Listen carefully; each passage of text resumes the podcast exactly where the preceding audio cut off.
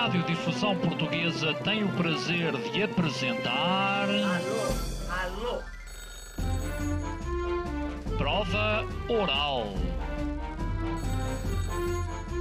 Uma rubrica de Fernando Alvim.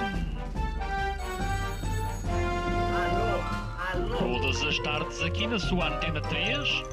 Um programa bem divertido para toda a família.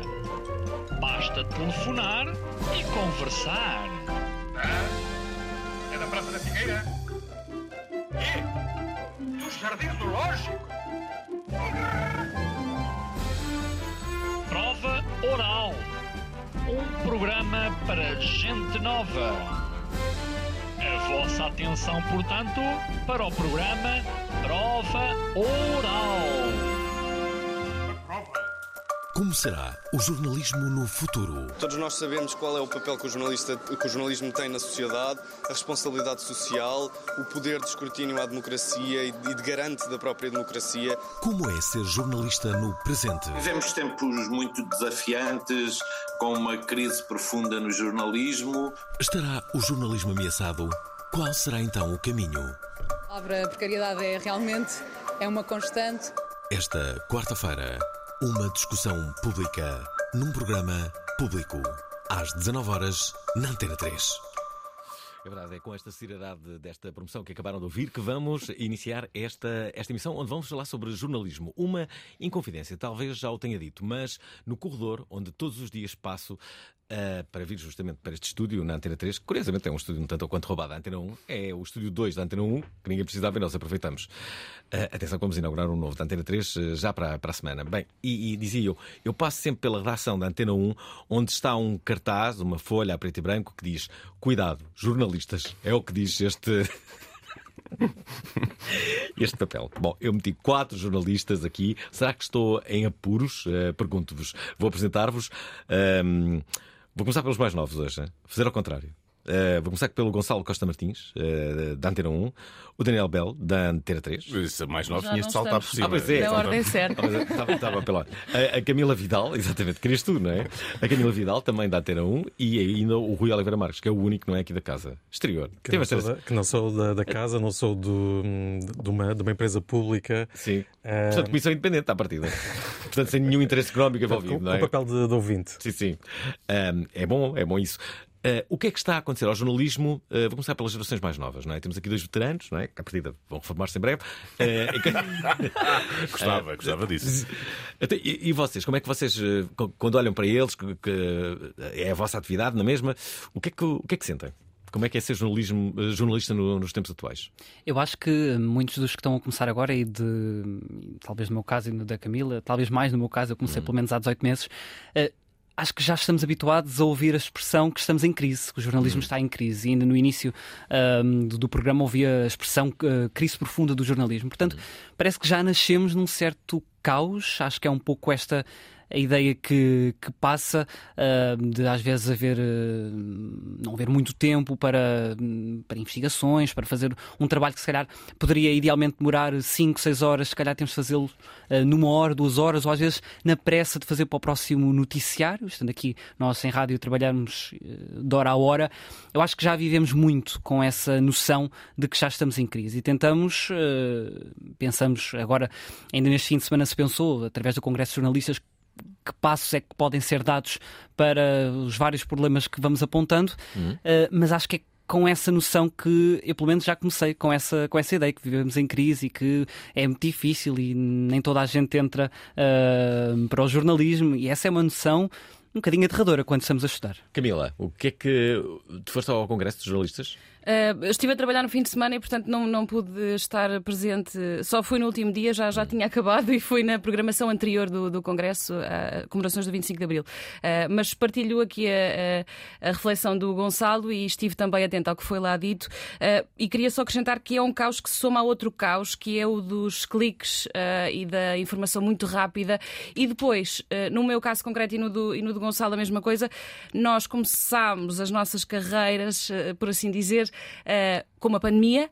Depois com uma guerra, agora com outra guerra, e portanto nós ainda não tivemos muito descanso, ainda não parámos de fazer atualidade, ou seja, ainda não tivemos aquela oportunidade de fazer um, algo de fundo, um, porque a atualidade tem-se atravessado de uma maneira brutal nas nossas vidas, uh, e eu creio que isso também uh, faz com que um, as dificuldades sejam maiores e os desafios sejam, sejam maiores. Depois a questão da crise, evidentemente, uh, nós somos uns sortudos por estarmos nesta casa e é preciso dizê-lo, porque eu tenho colegas meus que, que são mais talentosos do que eu tenho a certeza absoluta e não conseguiram uh, sequer chegar ao jornalismo, sequer ter acesso uh, à profissão de jornalista. Uh, e aí penso que essa questão é muito grave para mim. Hum. Rui Oliveira Marques, que o nosso jornalista é independente. Toma lá a responsabilização. Quer dizer, quer dizer, no, meu, caso, não é? Isto, estando a ouvir-vos, uh, um, Aquilo que, que, que constato é, é, uma experiência totalmente diferente quando, quando comecei a ser, a, a ser jornalista. E, e num cenário que, que atualmente é, é, é, impossível. Ou seja, logo, logo o meu primeiro salário, sem nenhuma experiência, eh, era mais alto do que um salário, eh, eu quase que diria, quase um salário médio uh, de, de, um jornalista nos, nos dias de hoje. Uh, Onde é que foi? Onde é que começaste? Eh, eu comecei na, na Mida Capital. Na uhum. altura eles tinham uma. Hum, isto, é, isto é quase só para verem como é, como é, que as coisas mudaram em 20 uhum. anos. Não é? Eles tinham uma área de, de, de revistas. Eu estava na briefing, na, na, uhum. marketing, na marketing e publicidade. E, e, portanto, era, na altura a Mida Capital era aquele grupo não é? que tinha a televisão, tinha a rádio e a parte da imprensa também era, uhum. também era bastante importante, com uma série de, de revistas, de revistas mensais. E havia muita, muita concorrência entre, entre os grupos. Uh, todos os meses uh, eram lançadas revistas novas, jornais novos, muita, um, muitas contratações, não é? projetos que, em que contratavam 30 ou 40 jornalistas, havia mudanças de, de, de, de meios com, ou quase transferências, não é? Com, grande, futebol, com grande é? facilidade. E, portanto, era uma altura em que havia dinheiro, não é? que é algo que, que nos dias de hoje não, não existe um, e, e, que nos traz esta, esta situação. Daniel Ball, hum. de, de, deixei-te aqui para o final. Uh, tu, tu há pouco dizias-me que. Uh, entre, entre, as muitas coisas, eh, tens que fazer eh, entre as muitas coisas que, que, que, mudaram no jornalismo, foi o acesso que até então os jornalistas tinham de forma privilegiada. Isto hoje em dia, quase toda, quase toda a gente tem acesso às fontes. E quase toda a gente acha que é jornalista. A questão é essa. Hum. Ou que sabe o que é que está a fazer, porque vê esse acesso direto às fontes é benéfico e é pernicioso. É benéfico, ou deveria, em teoria, ser benéfico, porque faria com que as pessoas pudessem eh, pudessem carregar no botão da accountability, poder chegar ao pé dos jornalistas e dizer, mas espera aí, eu também já fui ver ao mesmo sítio que tu. Mas não, as pessoas acabam por substituir aos jornalistas e essa substituição é perigosa, porque no, na mim, no meu entendimento, nós muitas vezes demoramos enquanto classe eu tenho alguns uh, problemas nesta coisa de classe, porque a classe geralmente é um conceito um bocadinho mais unido hum. do que aquilo que é o jornalismo nos dias de hoje. E dos dias de antigamente, eu faço isto há. Não quero dizer isto assim, mas vai há mais de 20 anos que faço isto. Uh, e tenho assistido à evolução uh, das relações dos jornalistas com os proprietários dos órgãos de comunicação social, dos espectadores, ouvintes, leitores com o próprio jornalismo e começou eh, a coisa a ficar enviesada para outro lado. O poder que se dá a um ouvinte, leitor, espectador, quando ele tem acesso direto às fontes, quando ele pode ir ao Departamento de Estado norte-americano e ver o mesmo comunicado que eu estou a ver, saído de um briefing que toda a gente viu em direto nas televisões e não sei o quê, não, não, nos, não nos isenta de trabalho. Neste caso, faz com que se modifique o trabalho que nós devemos fazer. E nós, muitas vezes, custamos a fazer, ou tem custado fazer essa alteração. Na minha perspectiva, que vale o que vale, que é só a uhum. minha, de mais ninguém, eu acho que nós, nesta altura, estamos muito mais posicionados numa, numa necessidade de ser contextualizadores uh, do que informadores. Antes, tínhamos nós acesso às fontes e dizíamos: tem, tem, atenção, está a acontecer isto. E hoje as pessoas têm essa informação e perguntam: porquê é que isto está a acontecer? Uh, e aí podíamos entrar nós, dar contexto, uh, balizar as coisas, fazer as pessoas entender que em todas as questões há dois lados e, portanto, nada pode ser visto como verdade absoluta, porque é isso que acontece hoje em dia. Sem intermediação e sem contexto, as pessoas veem uma coisa num órgão onde estão habituados a ver, ou no TikTok, ou, uma, ou whatever, e pensam, sim senhor, pá, isto é, e vai-te falar com o amigo já sobre isso, tomando isso como um facto adquirido. E nós aqui jogamos pouco. As pessoas já nem sequer. Pá, o pessoal mais novo não vê telejornais, não come jornais, não, nada. Eu assisti a isso, pá, trabalhando na Antena 3 e tendo o privilégio também de estar a trabalhar com gerações mais novas e para gerações mais novas. Isso percebe-se claramente. E, portanto, nós não podemos estar à espera que, pá, nós estamos aqui, somos o monumento da, da informação, prestem-nos vassalagem e venham cá ter connosco. Isso, Não, isso isso já também. acabou. Sim, acabou, não vai acontecer. Gonçalo, ah, ah, achas que, por exemplo, hum, hum, a informação da Antena 1, v- vou-te fazer uma provocação, achas que devias estar presente no TikTok? Acho. Acho claramente que deveria estar presente no TikTok. Ahm, já dei essa ideia umas quantas vezes. Ahm, eu acho que eh, o que o Daniel estava a dizer está 100% certo. A ideia de que, ahm, obviamente, não podemos generalizar e dizer que nenhum jovem, e não é isso que está aqui em causa, mas há malta, obviamente, que vê as notícias em formatos ah, tradicionais, seja na televisão, nos jornais ou nas rádios, mas ah, as pessoas estão todas no online hoje. São poucos, são contam se calhar alguns avós e avós que não estão no online, mas o resto está tudo, tem uma presença na internet. A grande maioria das pessoas, eh, a informação chega-lhes via redes sociais. Exatamente, via notificação, via Uhum. push no telemóvel. Uhum. Um, e o que é certo é que estar presente nas redes sociais é inevitável, eh, na minha opinião. Um, e acho que temos de pensar como estar nas redes sociais. Obviamente que não se pode pegar uma notícia eh, de áudio da, da Antena 1 que é feita em 50 segundos, um minuto e meio, e colocá-la exatamente igual no TikTok, só com uma imagem de fundo. Não pode acontecer, não é isso. Mas é saber ter uma linguagem para redes sociais. Um exemplo muito concreto que me vai à cabeça e que eu gosto sempre de dar como exemplo, claro que isto é um pouco disruptivo em relação, se calhar, a outros que existem ah, em Portugal e noutros países, mas eu lembro frequentemente do exemplo do Washington Post, que tem uma equipa, é certo, dedicada ao TikTok, ah, mas tem, fazem ali algumas brincadeiras, não é o formato tradicional das notícias, mas permite que quem está no TikTok e que se calhar não tem qualquer outro contacto ah, com notícias consegue ter uma ideia do que é que está a acontecer no mundo. Estou-me a lembrar aqui de uma pessoa eh, muito querida para mim e para os ouvintes deste programa, a Diana Duarte, eh, em, que a, a da altura descobri. Não conhecia de lado algum, e descobria porque ela fazia algo para a SIC que era justamente um noticiário online.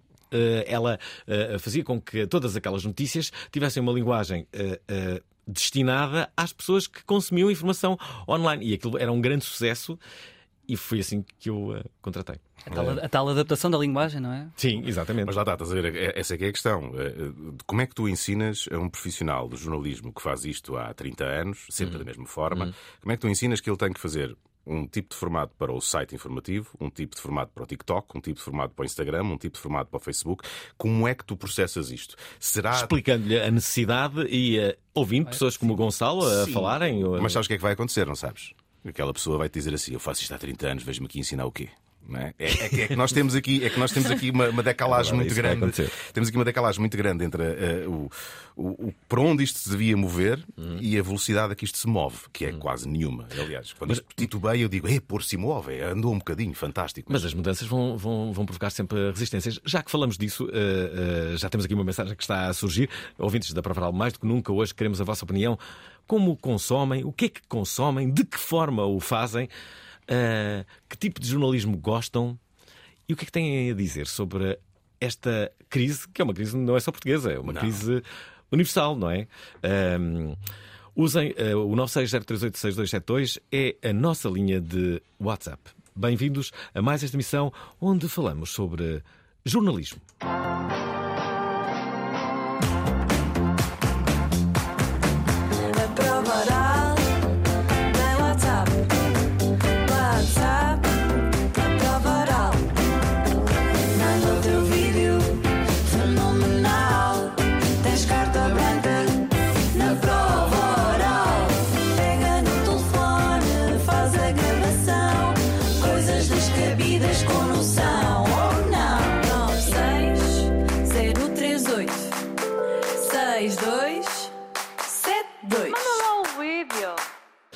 Ora bem, a, a sinal da evolução, se me dissessem há uns anos que seria possível eu entrevistar eh, um convidado através da internet, estando eu em minha casa e ele também, ah, eu diria que isso não, isso não era possível.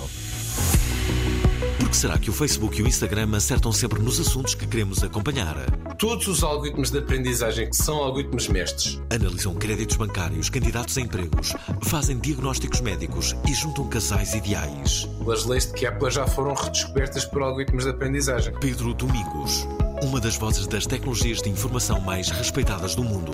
Os benefícios possíveis eram muito limitados. Nós hoje em dia podem acontecer coisas que melhoram o mundo não- 10 vezes mais, mil vezes mais. Esta quinta-feira, em direto de Washington para a Prova Oral, um programa possivelmente dominado por eh, algoritmos. Às 19 horas, na Antena 3. Já devemos estar a ser dominados por algoritmos, de Oh. certeza. E atenção, Pedro Domingos é de facto uma, é uma lenda da, da, eh, da comunicação a este nível. Tem um livro que é um best-seller que fala justamente dos algoritmos, em particular os algoritmos de, eh, de, de aprendizagem. E foi um livro que no ano em que saiu, que foi há 3, 4 anos, ehm, foi referido por Bill Gates como o livro do ano. Estão a ver? É esse mesmo eh, que vai estar na- no programa da manhã. Por acaso, menti porque não vou estar em casa, vou estar aqui em estúdio. Mas o, o Domingos vai estar eh, em casa e direto do Washington. Um, ouvintes da Prova, queremos saber o que é que pensam. Rosário Lima diz que valoriza os jornalistas. Boa noite. Olá. Eu lembro-me de ser pequenina e de me perguntarem o que é que eu queria ser quando fosse grande. E eu respondia: quero ser jornalista, porque achava que os jornalistas não precisavam de saber nada porque perguntavam tudo às pessoas. E, portanto, seria uma profissão muito fácil. Olha, faz favor, o que é que está aqui a fazer? E o que é que pensa disto? Depois, mais crescidinha, quando comecei a perceber que o jornalista sabia tanto ou mais do assunto que o entrevistado, eu desenvolvi um certo fascínio por esta profissão e espero que não se perca nunca. Muito respeito por vocês. Beijinhos. Oh, querida. Calma, há mais mensagens. Deixa-me já agradecer. Quando é a primeira se é positiva, agradeço já. É logo, é logo, é logo. Mas eh, lembro-me de uma vez a Júlia Pinheiro, eh, sim, talvez não saibam, mas embora seja conhecida como entertainer, a Júlia Pinheiro foi, eh, na sua gênese, jornalista, e ela dizia que percebeu no, no- no- início da sua atividade que uma das vantagens do, do jornalismo, para além dessa coisa de ser um justiceiro, era ela poder chegar a pessoas que para ela seria impensável se não fosse jornalista. Por exemplo, o Papa, que foi o que lhe aconteceu. Ela, de repente, conseguiu chegar ao Papa porque era jornalista da Rádio Renascença. Lembro-me disto só. eh, e de facto, um jornalista pode, pode chegar quase a todas as pessoas que quiser. Pode. Eu, na verdade, enquanto entertainer, quase que consigo chegar. É, é verdade. O jornalista tem que ser mais chato do que tu. Mais É, é só ser mais. Eu sou divertido, não é? Eu faço perguntas divertidas. E tem que haver um certo currículo para trás, ou seja, as pessoas não aceitam uma entrevista com alguém de quem não ouviram falar à partida, digo eu. Hum. Sim, claro. Mas isso é uma coisa que se constrói com, com a chamada carreira, não é? Isso conquista-se. Não é? Essa credibilidade por parte do, do, eh, de- de- das, das pessoas, não é? Um, um jornalista, eh, um, se for daqueles incómodos, à partida, quem receber a mensagem desse, desse jornalista vai dizer mau, não é? O que é que vem aí? O que é, que- o que é- o que é- o que é que esta pessoa me quer, não é? Isto é mau sinal esta pessoa estar-me a ligar, não é? Ah, o problema é que nos últimos anos ah, aquilo que se tem assistido é uma espécie de desinvestimento no jornalismo de investigação. Lá está, porque vocês estão ocupados com a atualidade e não podem fazer, e porque, sobretudo, não há dinheiro nas redações. Há uma. Eh, eu sou, por causa disto, não é? eu vou parecer um bocado pessimista hum, em tudo- o que vou dizer, mas no Tá fundo, eh, e como dizia o meu pai, um pessimista é um otimista com experiência. É essa a única diferença. Uhum. Há eh, várias questões de fundo eh, que atrapalham aquilo que é eh, o labor do jornalista. A primeira, acima de tudo, é uma mudança transcendental no que é a relação das empresas com os jornalistas. Há uma proletarização do jornalismo. Os jornalistas estão, neste momento, na sua grande maioria, em muitos meios, a ocupar posições de operários em linhas de montagem, onde o que é necessário é produzir conteúdo informativo. Nota que eu não disse notícias, disse conteúdo informativo para os push, para as redes, para as coisas, para que as pessoas tenham sempre uma avalanche de coisas a funcionar. Reflexão sobre isso, zero. Zero. Depois colocamos uma outra lógica que, junto a esta, cria um cocktail fenomenal, que é a necessidade de lucro. As empresas têm que ter lucro e para ter lucro é preciso dar às pessoas o que as pessoas querem, lei da oferta e da procura. E o que é que as pessoas querem? As pessoas muitas vezes querem eh, aquilo que não deviam querer, mas que querem sempre lá no fundo, querem coisas que lhes provocam algum, algum ímpeto naqueles que são os seus sentimentos mais básicos, como o medo, como a ansiedade, ou até, e eu aqui uso estas, esta expressão eh, com algumas pinças, eh, o ser mórbido que todos temos dentro de nós. mórbida. O mórbido que se manifesta geralmente quando abrandamos na autoestrada para ver um acidente. Essa, essa lógica. morreu de quê, né? Essa lógica, essa lógica transformou algum jornalismo e no caso eh, no caso patente para mim, algum jornalismo eh, televisivo e de jornal mais panfletário, sem querer citar nomes, dizendo já tudo o que há para dizer, eh, onde somos completamente enxerutados eh, com, coisas inúteis. Eu vejo camaradas meus jornalistas a fazerem diretos de 5 minutos onde dizem bola, não dizem nada. Estou aqui, aqui aconteceu e a única coisa que estou a ver é a fachada de um prédio. Uh, a pessoa está ali, depois acaba, depois repete, volta a dizer aquilo, depois voltamos lá outra vez, depois é tudo adjetivado, não é? Incrível, horrível, sei quê, assustador.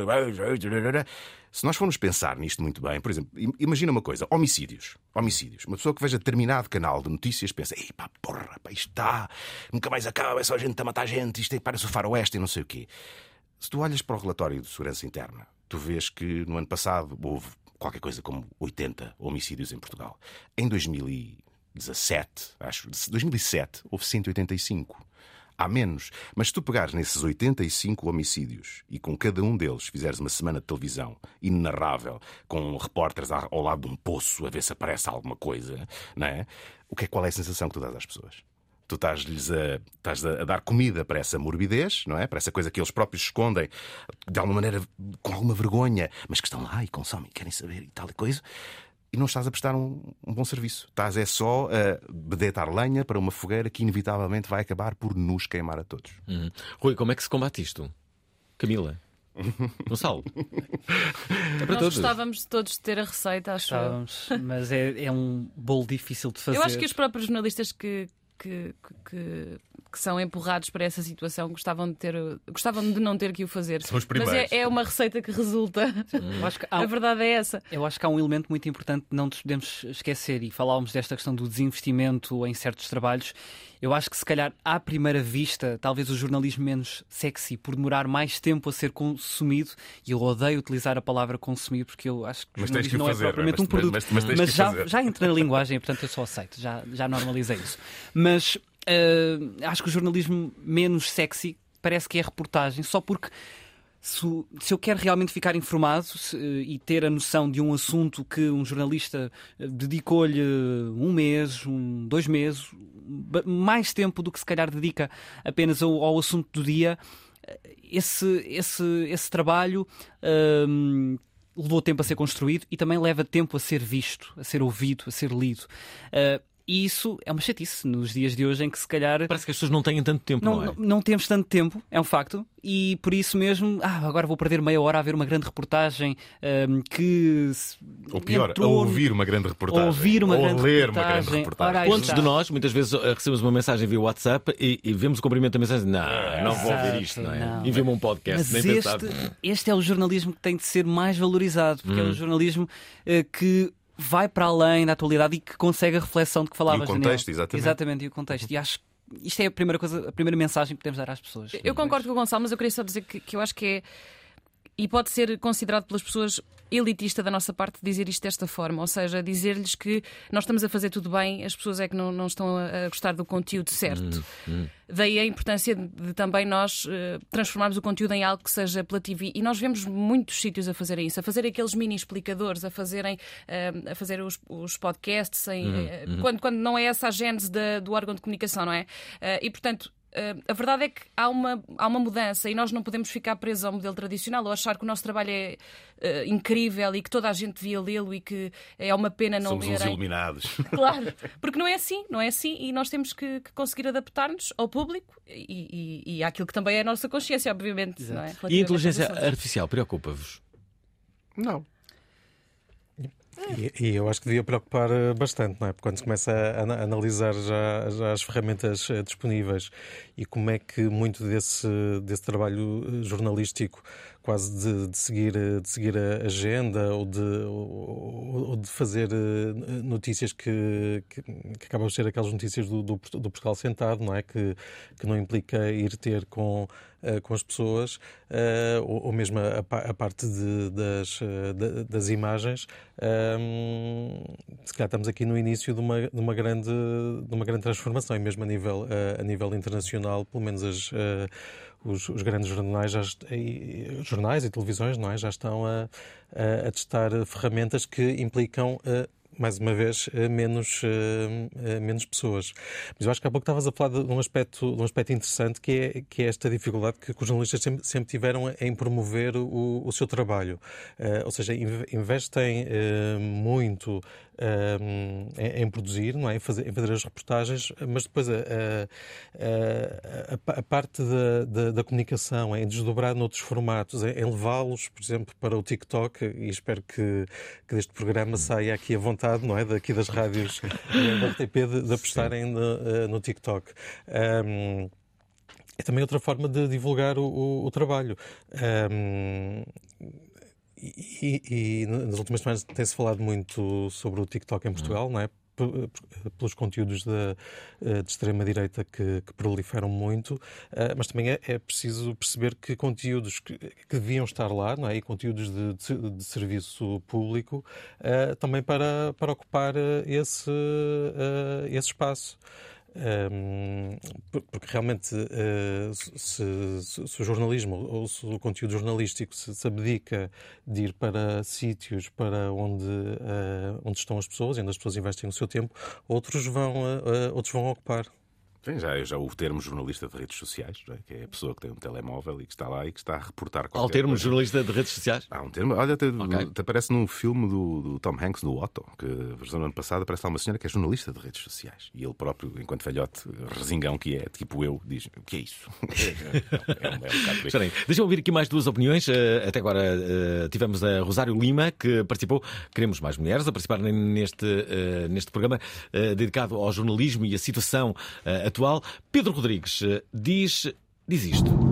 Olá, boa noite a Olá. todos. Um, relativamente ao tema, é com alguma pena que eu vejo que há uns anos atrás os, os segmentos que nos davam mais credibilidade seriam jornalistas, uh, classe científica, banqueiros, e hoje em dia, infelizmente, tudo está a mudar, não por culpa de todos, por culpa de alguns, e cada vez mais o peso do dinheiro acaba por mandar em tudo o sensacionalismo e é com pena que neste momento essas pessoas que nós considerávamos como fontes fidedignas de informação neste momento requeiram um double check. Obrigado a todos. Ora. Ouviram isto? Uh, espera, deixa-me deixa colocar aqui uma. Roger.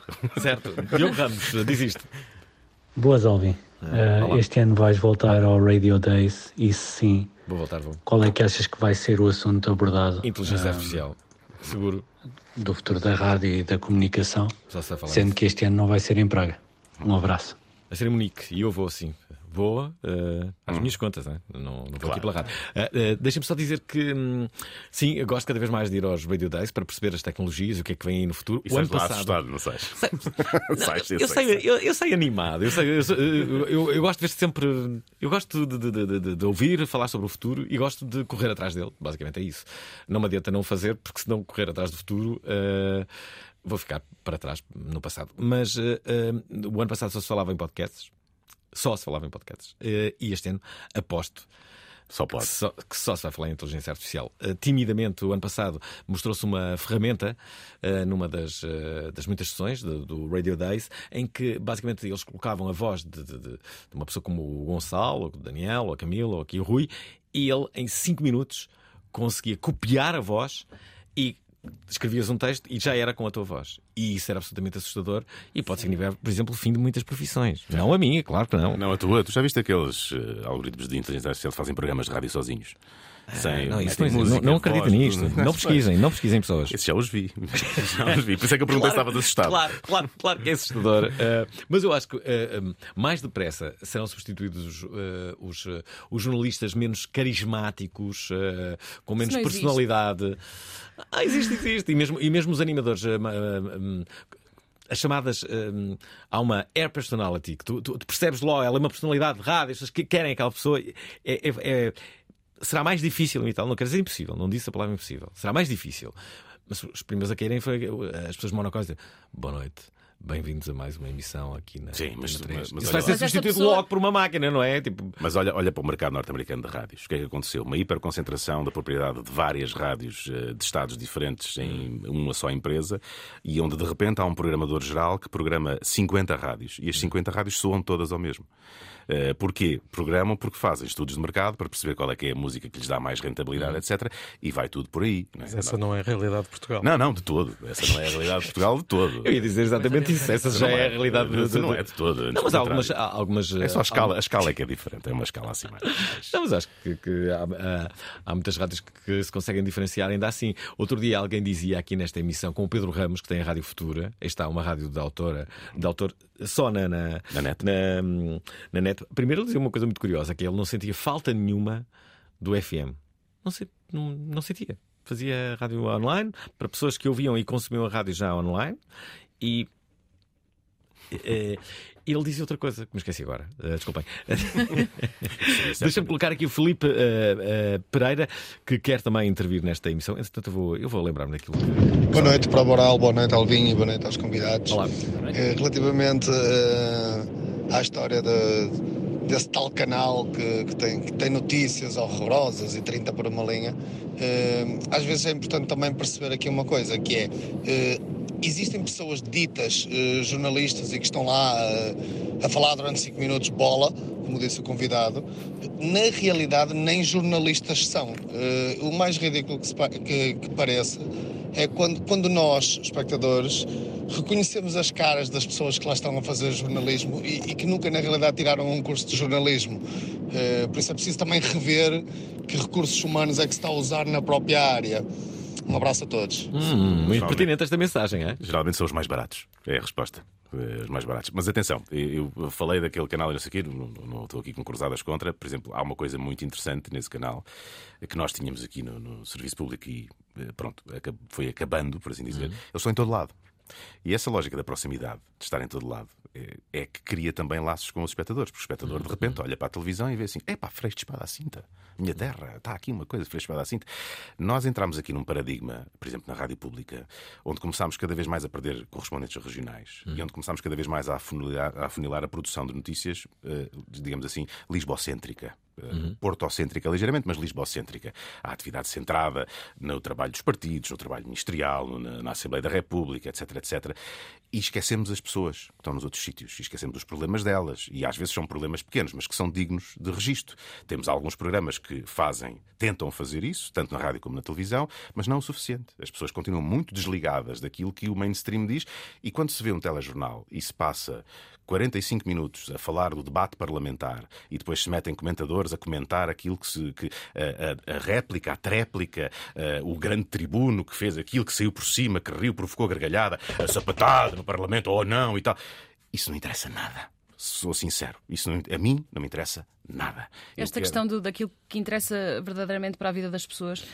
Há quem ligue primeiro para a CMTV e só depois para a polícia quando acontece alguma coisa. Exatamente. Porque sabe que assim vai ter atenção. Uhum. Eh, E se ligar para a polícia não tem a certeza disso. Ahm, a polícia tem um. A polícia, aliás, a CM eh, o Correio da Manhã, no caso, tem uma linha própria para denúncias. Eh, ou seja. há- isto está tudo feito para, para funcionar desta forma e, de facto, há uma ligação muito grande das pessoas e não é só com a, com a estação televisiva, é também com o jornal, porque o jornal está, de facto, em todo o lado ahm, e, e outros não estão. Ah, e as pessoas mesmo que achem que o jornalismo é mau, que não é bom, hum, sabem que se precisar, se tiverem um problema, se precisarem que esse problema seja mediatizado, sabem que a CMTV e, a, Correio da Manhã vão pegar. Eu peço desculpa estar a dizer o nome, mas Não, acho que já tínhamos todos chegado lá, não é? Eu queria só clarificar há pouco, quando disse que não existe o jornalista carismático. Não é não existir, é claro que existe. Mas não é isso que as pessoas querem, acho eu. Aliás, quando um jornalista é carismático, normalmente queixam-se e dizem que não está a fazer o trabalho dele. Hum, Há uma exceção que eu me lembrei enquanto conversávamos aqui, que são os relatos, por exemplo, mas acho que é a única. Aí sim. E o É carisma- são jornalistas desportivos, nesse caso. Já agora, deixem-me só dizer, estamos a 20 minutos do final deste, deste, deste programa, estamos a, falar, estamos a falar do jornalismo, da crise que ele, que ele atravessa. Vocês são duas pessoas bastante novas. Gostava de saber a vossa, a vossa idade. Gonçalo, Eh, 22. tu. 20. Não, ou 28, 28, 28. Ainda não tenho 29. Bem mais velha que Gonçalo, Camila. Ah, deixa- de- de- quero, quero fazer uma, uma, uma pergunta que é esta. Queria que respondessem com sinceridade como é que vocês consomem informação ok? Habitualmente. E dar-vos esta, esta imagem, e esta, esta imagem é para todos aqueles que estão a ouvir e também aqui para o Daniel, para o Rui, que é, eu não me lembro, não me lembro mesmo, de ver um miúdo de 20 anos a ler um jornal. Não me lembro, não me lembro dessa imagem. Não me lembro de ver um miúdo a ler um, um jornal. Pode estar no telemóvel a fazê-lo. É possível que. Museu. Parece uma, uma, imagem de museu. Parece uma imagem de museu. De, de, até, vai ser muito estranho se um dia vir uma, um miúdo a ler o público, de 20 anos, assim, a ler o público. Assim, como? Como é que isto aconteceu? Está Vou tirar uma foto. Está doente, está doente. Eu, pelo menos o, o último sítio onde estive, uh, onde havia mais pessoas a ler jornais e fiquei muito surpreendido, uh, foi este fim de semana no Congresso de Jornalistas. Ah, está bem. ok, ok. Não consigo é... no, no, tempo mais recente. O que, o, que é que se, o que é que se disse no Congresso? Viste ali alguma boa ideia? Aliás, vocês que, que tiveram. O que, o que é que ali foi dito que, que, que te parece relevante aqui reproduzir? Ou seja, foi, eh, foi um momento muito de, de troca de, de, de, experiências eh, do que, é, do que é o trabalho atual na, na redação, das péssimas eh, condições de trabalho, uhum. de como é que isso, por exemplo, afeta a, a saúde mental dos, dos profissionais. Uhum. Um, também algum afastamento, ou bastante afastamento das direções de informação um, em, relação, em relação aos jornalistas e, e, e, se calhar um alinhamento muito grande das uh, direções de, de, informação com, uh, com as, uh, as administrações. Um, mas depois, ao mesmo tempo, também muita, muita gente nova que simplesmente ama, ama esta, esta profissão e está disposta a investir alguns anos a, sacrificar-se, a sacrificar-se, a, sacrificar a sua, também Tudo. a sua vida pessoal, esperar que sejam, não é, que sejam os pais ou, ou a família a apoiá-los. E aqui também realmente é preciso algum tipo de de, de apoio, de apoio familiar. Mas também se discutiu muito a necessidade de, de, de o Estado uh, apoiar os, uh, os, meios de comunicação social. Hum. Aliás, de apoiar, mais, mais que os meios e as empresas. Até se falava na nacionalização de, de, de um órgão. É, lá, lá, não ouvi. Por acaso não se falou muito, mas essa pronto, é uma ideia de, de emergência, não é? Hum. O problema é que, nacionalizando um órgão, depois podia haver aquela suspeita de ah, o Estado a intervir e a tentar dominar para. e haver sempre essa suspeição, não é? Onde é que tu trabalhas? é isso, é isso. Onde é que tu trabalhas? Mas por acaso, calma. Eu acho que essa nem é a principal questão, desculpa, Alvin, claro. mas. Um, eu, eu, até acho que as pessoas têm bastante respeito pela, pelas marcas RTP e uhum. nem, nem veem isso dessa forma. Se calhar vinham há, há muitos anos Sim. atrás, mas Antes de haver uma comissão independente, que acho que resultou em cheio, eu acho.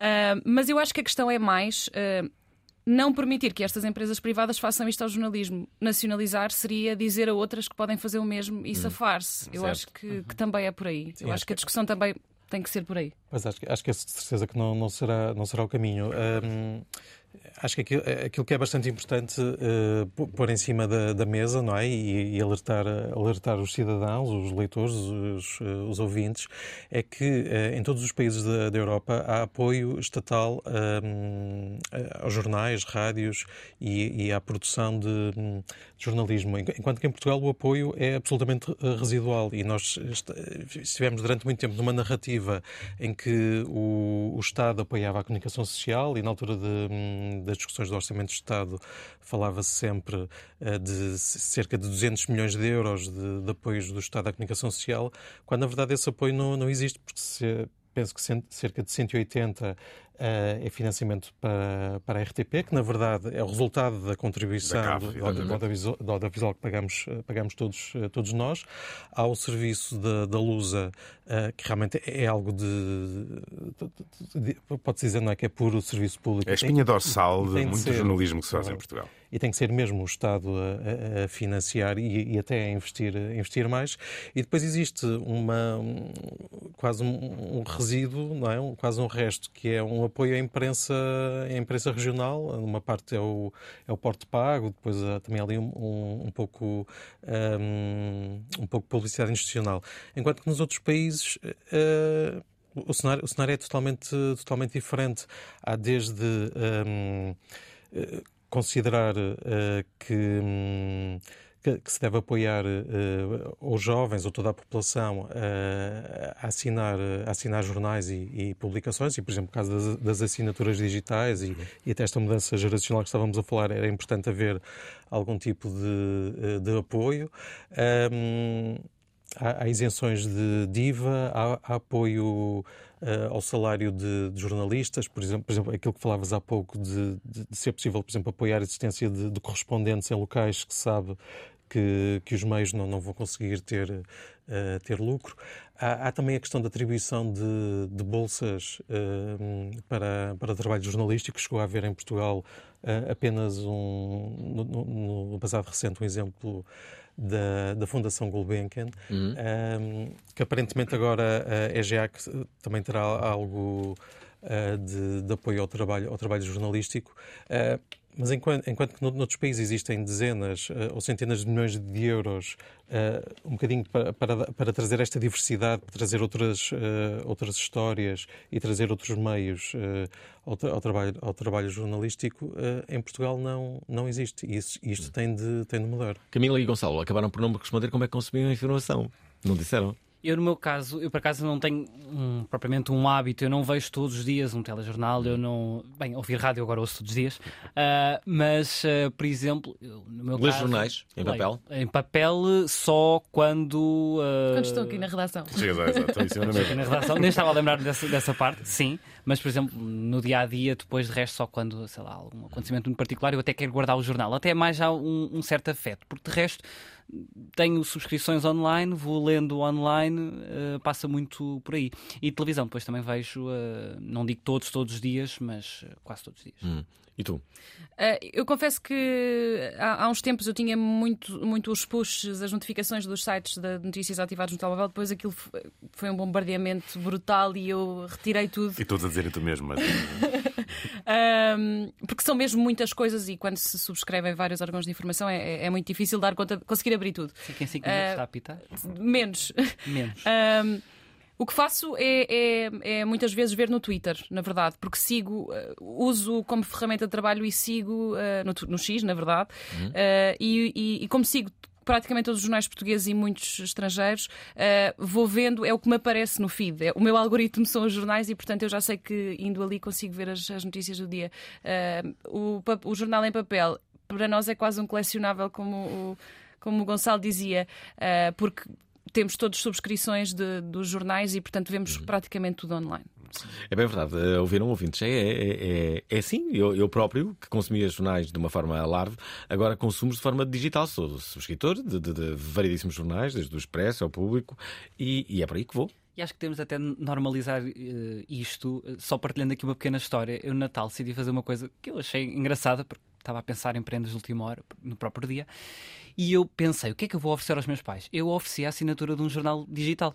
Uh, e ainda por cima não é uma coisa propriamente barata, portanto acho que até tem valor nesse aspecto um, e é uma coisa útil. Se nós queremos também valorizar uh, o jornalismo, há uma campanha neste a momento. A prenda Natal terá que ser a assinatura. Pode ser uh, uma prenda Natal, pode ser uh, só uma prenda, só porque sim, mas o, o, público, o Jornal Público, agora recentemente lançou uma campanha que acho que é, é, é por aqui, é de se valorizar, que é assina um jornal qualquer um. Acho que é assim, uhum, é, é, esta a frase. E eu acho que é um pouco este o espírito. Um, existem dezenas de órgãos de comunicação social, uh, uns pagos, outros não pagos, mas o jornalismo é pago por alguma razão, porque tem de ser uh, sustentado, não tem pode, custos, tem custos, não, é, não pode ser gratuito. Já passou o tempo em que se vivia apenas da publicidade e uh, se, se, quando estamos a pagar, estamos a garantir que nós jornalistas e o nosso trabalho continua a existir e, e é valorizado. Oh, Gonçalo, porquê quiseste ser jornalista?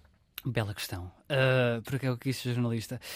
Eu recordo-me disto desde, desde a infância. Eu recordo-me da parvoíce que era estar no terceiro, quarto ano. Eu tinha folha, uma folha de papel A4, eu dobrava ao meio e fazia o jornal da turma, com notícias tão desinteressantes como esta semana toda a gente anda a jogar ao Berlim, toda a gente anda com berlindes de bolso e tal. Um, e depois acho que foi. É sempre aquela curiosidade de, de olhar em redor do mundo e dizer às outras pessoas: Olha, sabias que isto está a acontecer?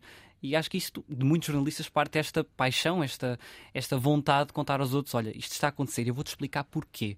E depois aí desconstruímos o livro. Estava, estava em ti. E tu, Camila?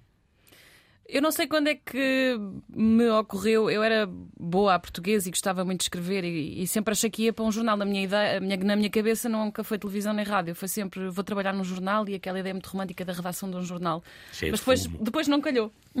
foi, foi isso só. E tu, Daniel? Eu?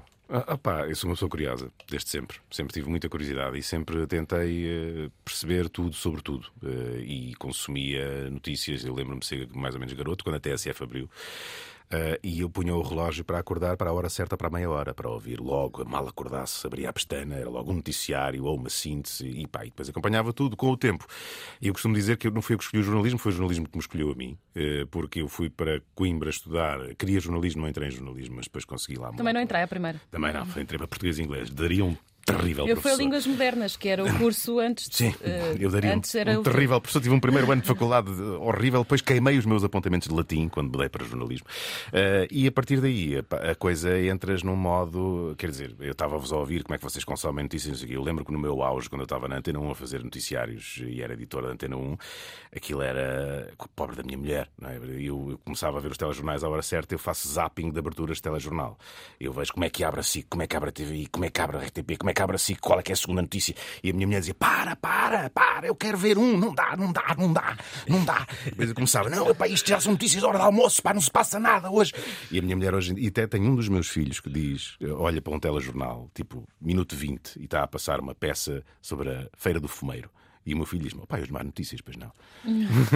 Mas por acaso é engraçado que em casa isso também me acontece e eu ainda não tinha percebido. É, é, pronto, que isso é uma coisa dos do jornalistas, que é se estiver a dar uh, um telejornal de qualquer televisão, eu começo a dizer assim: está errado, é não sei o quê, já, já foi atualizado entretanto.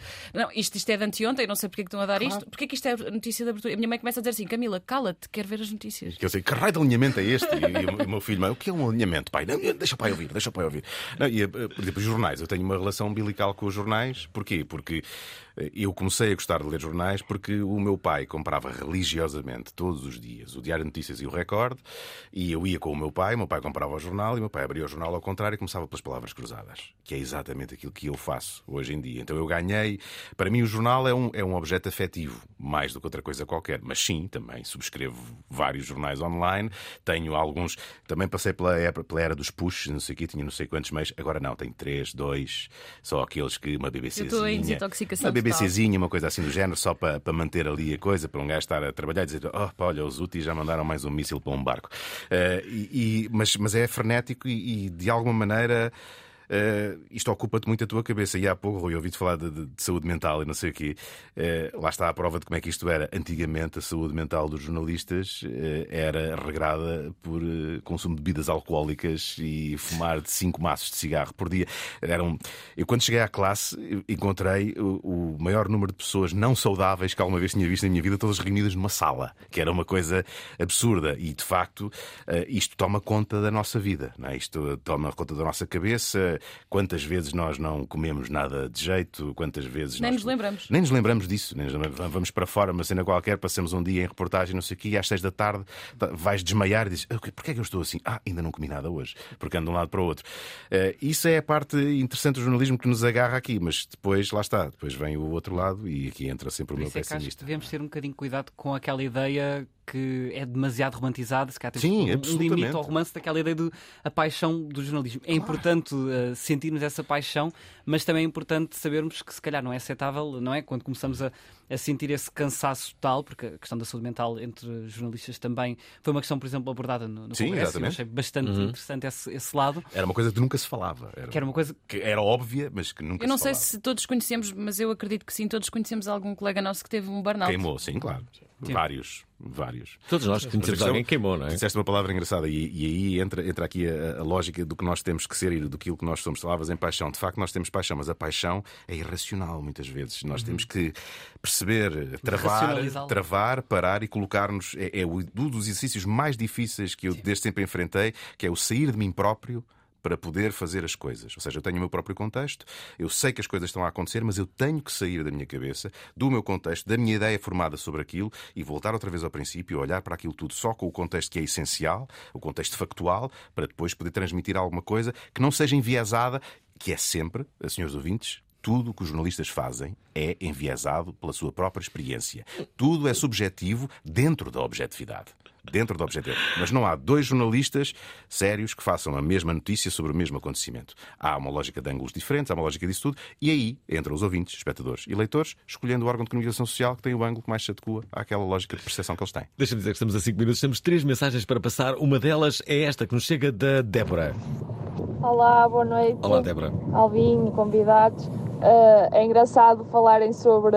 Também há uma diferença entre a forma de nós, de os, uh, de nós jovens, e os mais velhos consumirem uh, notícias. tenho, os meus pais têm, têm uma, uma pastoria e, e quando abriram no início, com a confusão, não, não compraram jornal durante alguma, uma semana. Foi lá um senhor e disse assim: Olha, diga ao dono disto que eu venho aqui uh, não é pelo café, é para tomar café eu tomo em casa. Eu venho aqui para ler o jornal. E agora, eu na minha idade é impensável ir tomar café porque quero ler o jornal. Eu simplesmente abro o telemóvel e leio o jornal. É bem verdade o que ela é diz. Já, já vão comentar. O uh, Mário quer também Olá, Alvin, Belo e companhia. Vamos. Em relação ao jornalismo que existe, eu queria deixar aqui uma questão, não sei se é uma questão ou não, mas gostava de saber uhum. a vossa opinião sobre o seguinte.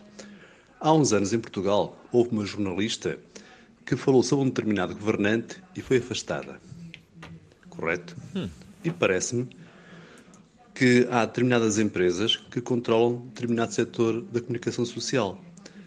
Parece-me, será? Qual é a vossa opinião? Obrigado, boa noite. Mário Almeida. Uh, eu posso já dar a minha. Eu acho que há várias empresas, vários, não é só uma. Vários é? controlos de várias Mas existem vários domínios, não é só na comunicação Obviamente. social, em todas. Na, na, farinha também há, várias empresas que controlam a farinha. Sim, claro, nos supermercados, nos bancos. De todo lado. Uh, já agora, deixem-me colocar aqui o Mário. Uh, não, o Mário é o que acabou de falar. A Silvia Cassiano. Olha a Silvia Cassiano, também quer entrar. Silvia Cassiano diz isto.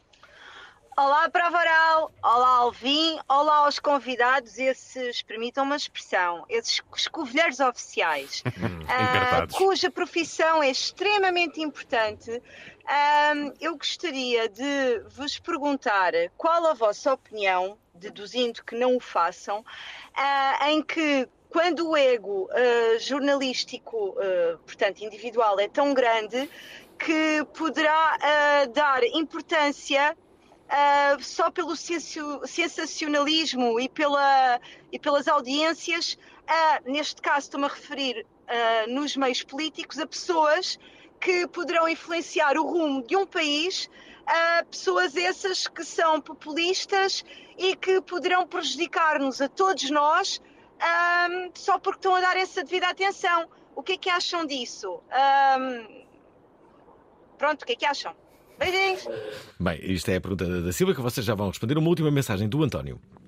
Olá, ouvintes. Olá, Alvin. Olá. Olá, convidados. Eh, eu também já escrevi num pequeno jornal local há uns tempos e acho que o jornalismo está a perder qualidade porque se virmos os noticiários de, de, das televisões dos canais de informação, os mesmos noticiários, se calhar, são apresentados durante 12 horas seguidas.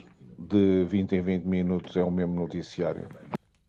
Ora está, querem responder à Silva Cassiano, querem responder ao António. Há pouco, uh, só eu é que respondi aqui ao Mário, a questão das empresas e do controle. O que é que vocês têm a dizer sobre isso? Em relação à parte do, do controle, acho que nós não nos podemos esquecer que uh, nós lidamos com vários poderes. Uhum só o simples facto de falarmos com uma associação, a associação tem os seus próprios interesses. Portanto, nós uh, tentamos, e esse é o nosso objetivo, e é essa, acho que é essa objetividade que devemos tentar ter.